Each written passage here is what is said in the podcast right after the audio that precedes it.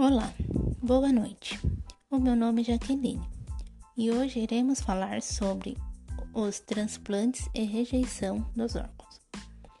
O modo como o termo transplante é usado na imunologia refere-se ao ato de transferir células, tecidos ou órgãos de um local para o outro. O desejo de realizar transplantes nasceu da compreensão de que era possível curar muitas doenças pela implantação de células, tecidos e órgãos saudáveis de um indivíduo para o outro. Os transplantes podem consistir de tecidos da própria pessoa, tecidos de um gêmeo idêntico cujos genes são exatamente iguais, tecidos de alguém cujos genes não são exatamente iguais raramente tecidos de espécie diferente, como um porco transgênico. Os órgãos transplantados podem ser, em caso de morte encefálica, coração, pulmões, fígado, rins, pâncreas e intestino. Também pode entrar nesse caso os tecidos como córneas, ossos, pele e válvulas cardíacas. Já no caso de morte por coração parado, somente entra córneas, ossos, pele e válvulas cardíacas. E em vida pode ser doado parte de um dos pulmões, parte do fígado e um dos rins, e os tecidos, ossos, medula óssea, cordão umbilical, sangue e esperma. O transplante tem apresentado inúmeros avanços ao longo dos anos. No entanto, restam muitas barreiras para ultrapassar para que o transplante de órgãos se torne um tratamento médico rotineiro, pois os órgãos são escassos. A maioria é fornecido por vítimas de acidente e alguns poucos casos por vivos.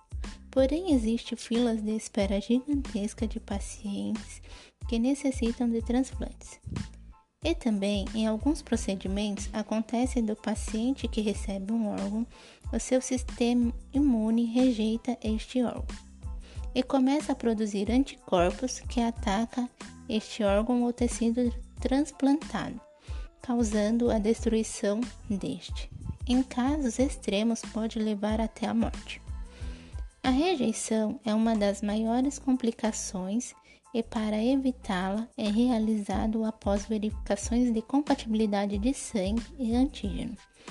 Quanto maior a compatibilidade dos antígenos de doador e receptor, mais alta a chance de sucesso. Ainda assim, mesmo com a, compatibilidade alta, os tecidos ainda podem ser rejeitados. Aí os pacientes devem se submeter a medicamentos imunossupressores permanentemente na maioria dos casos.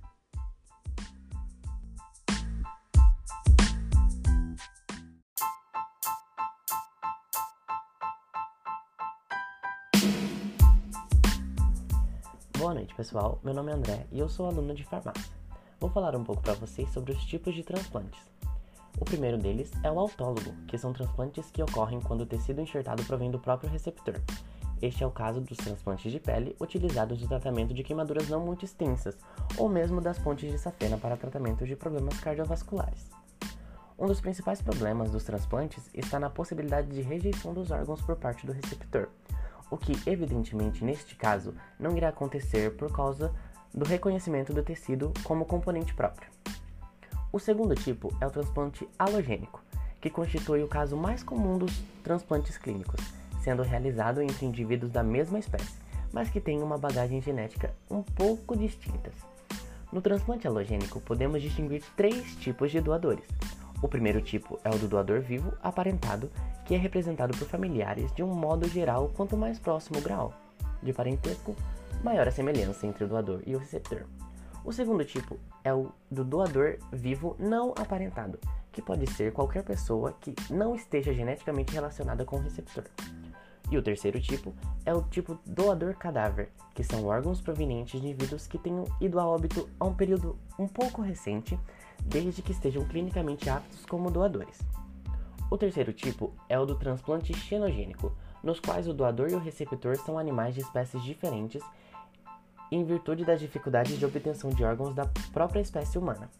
Os transplantes xenogênicos representam um dos caminhos em que os pesquisadores concentram muitos esforços. É isso, boa noite, espero que tenham gostado.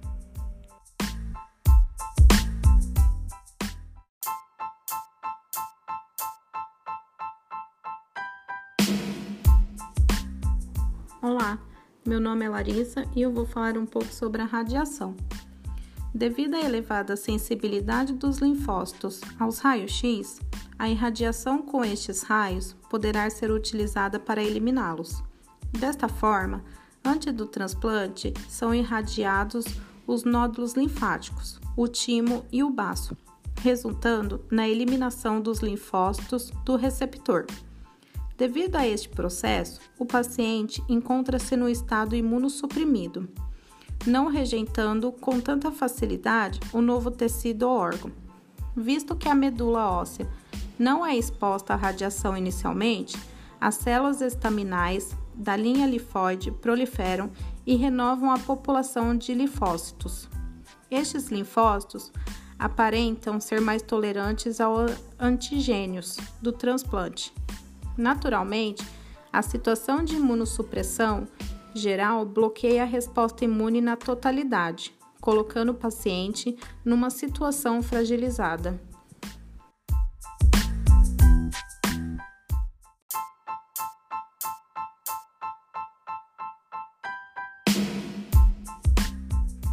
Boa noite, pessoal. Meu nome é Gabriel, eu sou do curso de farmácia e vou falar para vocês sobre a imunologia do transplante.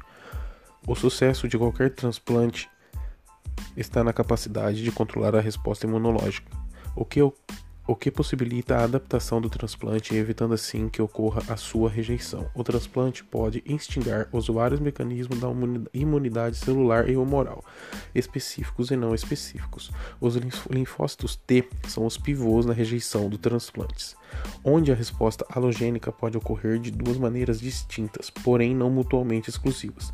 No momento em que ocorre o mecanismo de apresentação chamado de direto, as moléculas de complexo maior de histocompatibilidade, ou MHC, do haloenxerto são apresentadas na superfície do doador.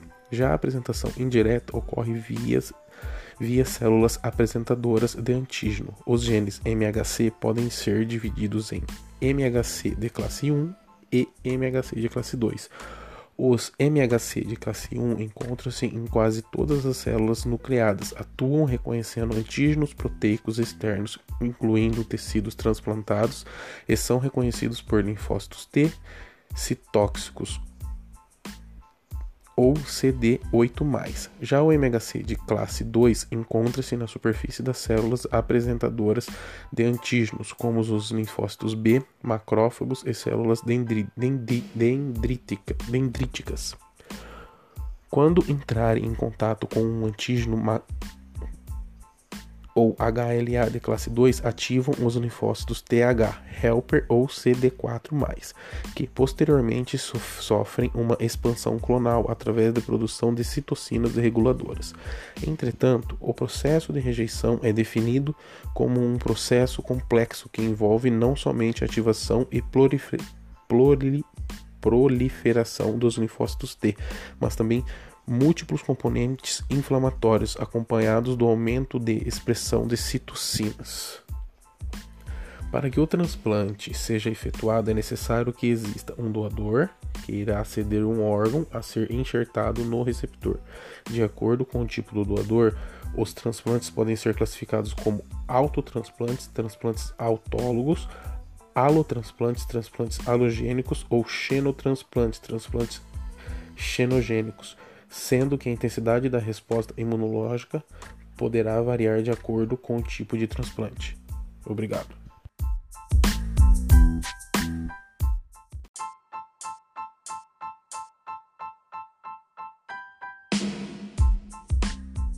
Boa noite, pessoal. Eu me chamo Jéssica e sou estudante do curso de farmácia. Hoje eu vim falar um pouquinho sobre a rejeição hiperaguda em órgãos transplantados. Essa rejeição é o tipo menos frequente, porém é o mais grave. Evidencia-se logo após o transplante, entre poucos minutos e algumas horas, sempre antes que se passem os 10 dias da cirurgia. Essa forma de rejeição apenas ocorre quando o receptor já se encontra sensibilizado aos antígenos do sistema HLA dos tecidos transplantados devido a um contato anterior. Este fenômeno é mediado por anticorpos que, como já se encontram presentes no organismo do receptor, reagem de imediato perante determinadas circunstâncias contra o órgão transplantado, provocando a sua destruição imediata. E é isso, pessoal. Espero que tenham gostado e uma boa noite.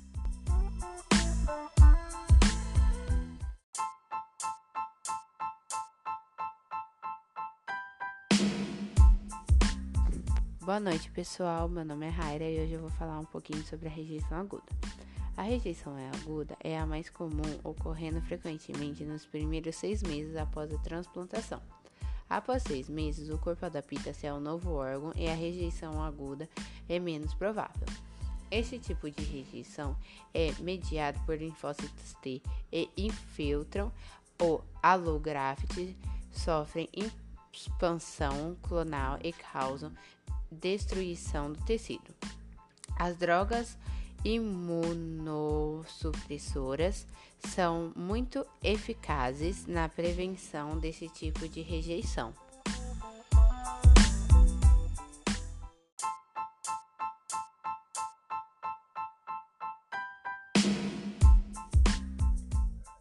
Olá pessoal, meu nome é Naeli, eu curso farmácia e tô aqui para falar com vocês sobre rejeição crônica. A rejeição crônica é um termo usado quando a função do allograft se vai lentamente deteriorando, existindo evidências histológicas de hipertrofia e fibrose. Pode ocorrer em todos os tipos de transplante de órgãos. A etiologia da rejeição crônica não é clara. Há algumas provas de que esta rejeição possa representar uma rejeição aguda de baixo grau. Em todos os órgãos, a patofisiologia é semelhante hipertrofia progressiva das artérias pequeno-médias, que acaba por levar à fibrose intersticial, atrofio e eventual falha no transplante. Apesar de a rejeição crônica ocorrer tendencialmente mais tarde, no período pós-transplantação, pode desenvolver-se 6 a 12 meses após a transplantação. Infelizmente, não existe um tratamento padrão para rejeições crônicas. Olá, meu nome é Éder e sou estudante do curso de farmácia. O tema que irei falar hoje é sobre a função dos imunossupressores. Pode parecer óbvio, porém, para que alguém utilize esse tipo de medicamento, a avaliação imunológica deve ser profunda, uma vez que eles podem trazer graves complicações se forem administrados de maneira errada. Existem vários medicamentos registrados na Anvisa para esse tipo de tratamento. Porém, a função básica da terapia imunossupressora é evitar que o sistema imunológico do paciente destrua o tecido transplantado. Para pacientes submetidos aos transplantes de órgãos, geralmente são mantidos três regimes de droga. O primeiro são os inibidores de calcineurina, que diminui consideravelmente a necessidade de corticoides.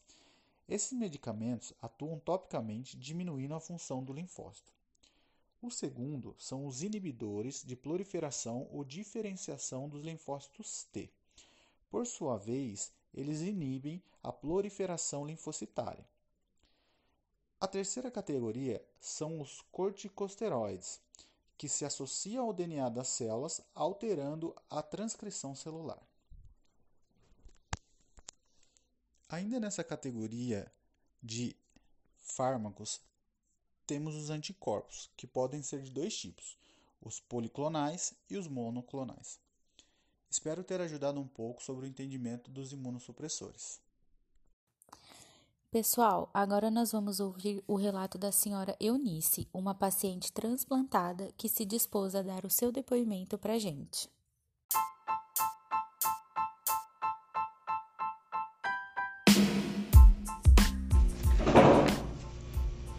Oi, gente.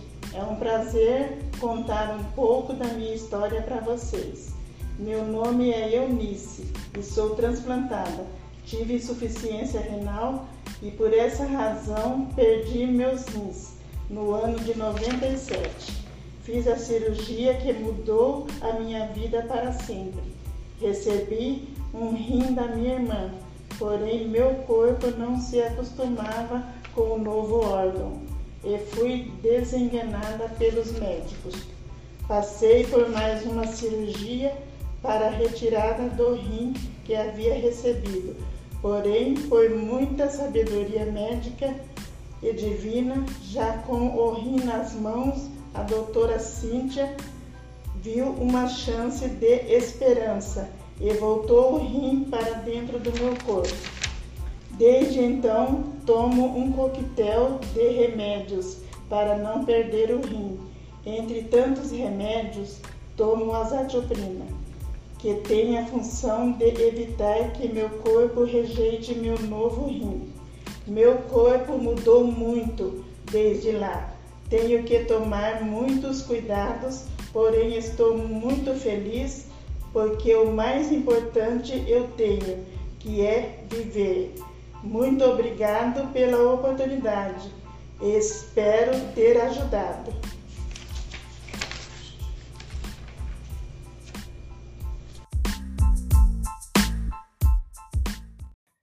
Então é isso, pessoal. Esperamos que tenham gostado e tenham todos uma boa noite.